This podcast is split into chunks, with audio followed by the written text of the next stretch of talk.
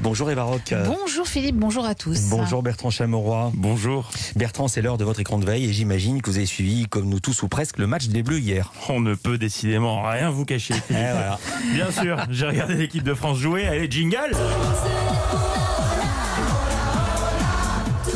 Jessie, 1998, ma passion. Allez, on écoute le morceau en entier et on souhaite un bon anniversaire à Benabar et Chris Marquez. Belle journée à l'équipe de record. On me dit qu'on n'a pas le temps. autant pour moi. Quel dommage, tant pis. C'était hier, le premier match des Bleus à Munich, mais intéressons-nous à l'avant-match. Toutes les chaînes étaient au taquet toute la journée avec des micro-trottoirs dans tous les sens. TF1 avait dépêché son envoyé spécial sur place pour un duplex qui restera dans l'histoire.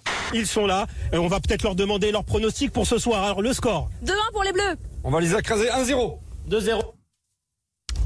Ah, dommage, on était bien parti. Moi, je retiendrai le 2-1 euh, pour les Bleus. Ah bah, Et dire que nous ne connaîtrons jamais le pronostic de Michel, satané réseau satellite.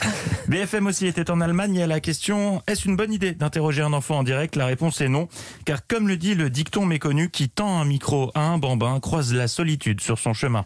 Corentin, t'as t'as un score en tête, toi Ouais. C'est quoi Bah, Tu l'as dit tout à l'heure mais je veux plus le dire.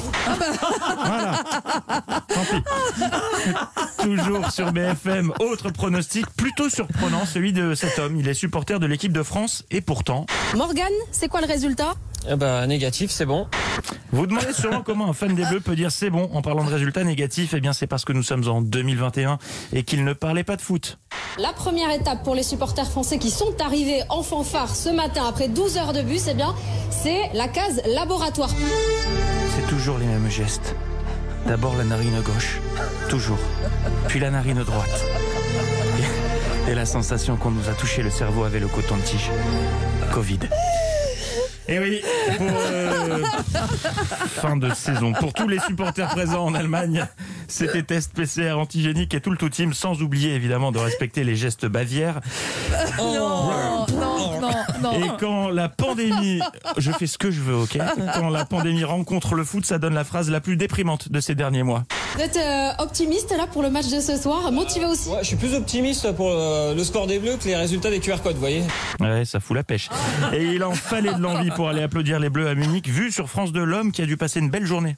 Moi, personnellement, ça va être le troisième test en trois jours. En arrivant de chez moi, en arrivant à l'hôtel et en allant voir le match aujourd'hui. Donc ça commence à faire. Mais de tous les duplex consacrés au pronostic, voici mon préféré, c'était sur l'équipe. Le journaliste interroge deux amis qui tiennent en barre. Ça va être chaud, mais euh, c'est toujours bonne ambiance. Alors, votre prono Andreas.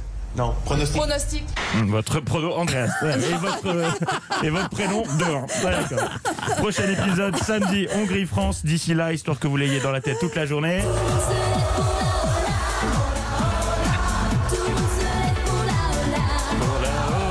Il y a des, noms- des gens qui vont nous demander qui chante.